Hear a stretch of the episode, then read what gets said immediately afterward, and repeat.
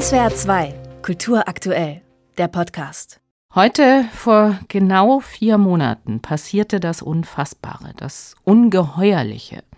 Terroristen der Hamas drangen nach Israel ein, töteten in verschiedenen Kibbuzim und Kleinstädten im Süden des Landes mehr als 1000 Menschen auf brutalste Weise und entführten insgesamt 240 israelische Geiseln nach Gaza.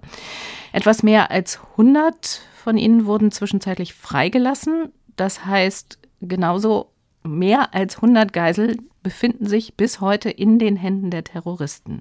Sie müssen sich in Tunneln aufhalten, ohne frische Luft, sind zum Teil verletzt und leiden Todesangst angesichts der Bedrohung durch die Hamas. Die Verhandlungen über eine Freilassung der verbliebenen Geiseln kommen aktuell nicht voran. Wie können also diejenigen, die hier und heute in Israel leben, den Krieg, der seit dem brutalen Massaker der Hamas zwischen den Terroristen und Israel tobt, erleben, mit dem Geschehenen umgehen und wie können Sie versuchen, es zu verarbeiten? Es gibt da verschiedene Initiativen, die dabei helfen sollen. Eine ist der Blog Gleichzeit der Klassikstiftung Weimar, ein literarischer Dialog zwischen der deutschen Dramatikerin Sascha Mariana Salzmann und dem israelischen Musiker und Autor Ofer Waldmann, der heute in Haifa lebt und arbeitet. Ich grüße Sie, Herr Waldmann. Guten Tag, Frau Maul. Herr Waldmann, in dem Blog, also in diesem Briefwechsel mit Sascha Mariana Salzmann, beschreiben Sie unter anderem, wie Ihnen plötzlich ein Spaziergang wie eine sehr gefährliche, fast leichtsinnige Sache vorkommt. Man weiß ja nicht, wann es wieder Alarm geben könnte, wann Raketen einschlagen könnten. Ist das eine Angst, mit der Sie täglich leben, auch heute noch, vier Monate nach dem Massaker? Natürlich hat sich der Alltag gewandelt seit dem 7. Oktober. Der Krieg macht sich durch Verschiedenes bemerkbar. Das ist eines der Themen, das wir im besagten Blog behandeln. Er war intensiver in den ersten Wochen nach Kriegsausbruch. Er meldet sich aber nach wie vor, dieser 7. Oktober meldet sich nach wie vor durch die Klänge der Kampfjets, aber auch durch die Fragen meiner Kinder, durch die Bilder der Geiseln, die an jeder Ecke hängen, durch die Todesanzeigen, die man überall sieht. Aber der Krieg ist jetzt, ich würde sagen, in der ersten Phase war er sehr präsent in Israel. Jetzt ist er sicherlich im Gazastreifen unmittelbarer präsent. Sie schreiben in Ihrem Blog, man glaubt immer, der Krieg frisst die Menschen nur da, wo er stattfindet, aber er frisst sie alle, die ihn spüren, auch mich. Vielleicht noch mal ganz explizit, wie äußert sich dieses, was Sie aufgefressen sein nennen, durch den Krieg in Ihrem Alltag? Ja, das ist ein Gefühl, dass die eigene Welt zusammenschrumpft, dass die Wahrnehmung sich dann auf das unbedingt Unmittelbare sich beschränkt, die Welt als Ganzes wahrzunehmen, schwindet, was übrigens auch mit der Möglichkeit, das Leiden anderer wahrzunehmen, mhm. das muss man ganz deutlich sagen, etwas macht. Äh, man kämpft dann, um diese Fähigkeit wieder zu erlangen, sonst kommt man aus diesen kriegerischen Auseinandersetzungen nicht. Aber jeder, der sich mit dem Krieg befasst, jeder, der vom Krieg berührt oder die vom Krieg berührt wird, das sehen wir, sehen wir auch in Deutschland mit dem Krieg in der Ukraine, der wird in diesen Sog des Krieges auf die eigene Person äh, hineingezogen. Mhm. Sie haben jetzt eben vom Wahrnehmen des Leids der anderen gesprochen. Ihrem Blog kann man auch entnehmen, dass Sie Kontakt mit palästinensischen Israelis haben. In den deutschen Medien kommen solche Kontakte bzw. Verbindungen kaum vor. Wie ist das in Israel? Wird diese Perspektive thematisiert? Man muss vielleicht dazu sagen, dass ich jahrelang schon Mitglied verschiedener Organisationen war. Vielleicht die aktuellste, die man hier erwähnen sollte, ist Standing Together deren Leiter auch übrigens neulich in Deutschland waren und einige Interviews gegeben haben.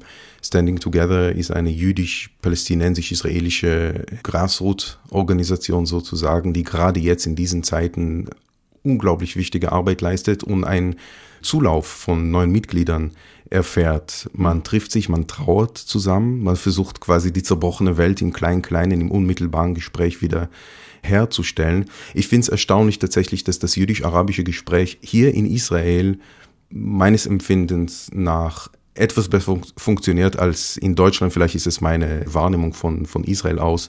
Aber es gibt diese Stimmen und die sind ja in der Tat wichtiger denn je. Eigentlich leben Sie ja in Deutschland und in Israel. Aktuell haben Sie sich entschieden, in Haifa zu bleiben. Warum? Ja, also zuallererst, äh, ich wollte nicht wegfahren von, von der Familie, von meiner Frau, von den Kindern. Wir leben im Norden Israels. Seit Kriegsausbruch weiß ich auch genau, wie viele Kilometer von der libanesischen Grenze entfernt, denn auch aus Libanon, nicht nur aus Gaza, kommen Raketen fast täglich äh, auf Israel geschossen. Und das ist einfach eine Situation, die mir als unerträglich vorkommt, in Berlin zu sein, während meine Familie im Bunker sitzt.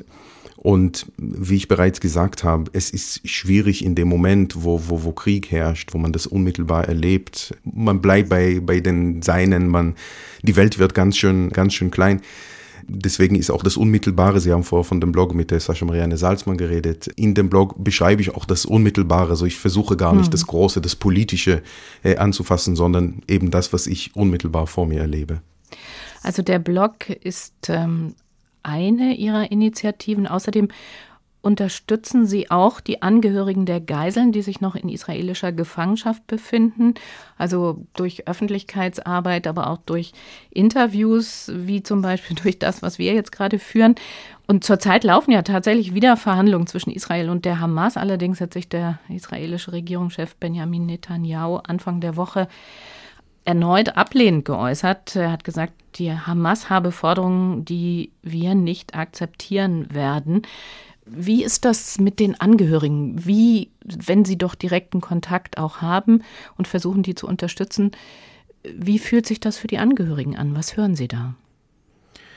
Das kann man auch, wenn man mit ihnen redet, auch wenn man mit ihnen im Kontakt ist. Ich glaube, das kann man sich nicht vorstellen. Sie haben mhm. vorher den Zustand der Geiseln erwähnt. Ich glaube, ein wichtiger Punkt, und das wäre wahrscheinlich jetzt der Punkt, auch ein Triggeralarm zu äußern. Mhm. Einer der wichtigen Punkte ist die Misshandlungen der Geiseln. Wir wissen, das ist nicht nur am 7. Oktober passiert, sondern das passiert fortdauernd. Das hören wir von den Geiseln, die bereits freigelassen worden sind. Überall in Israel haben wir, sehen wir diese Schilder, ihre Zeit läuft ab. Mhm.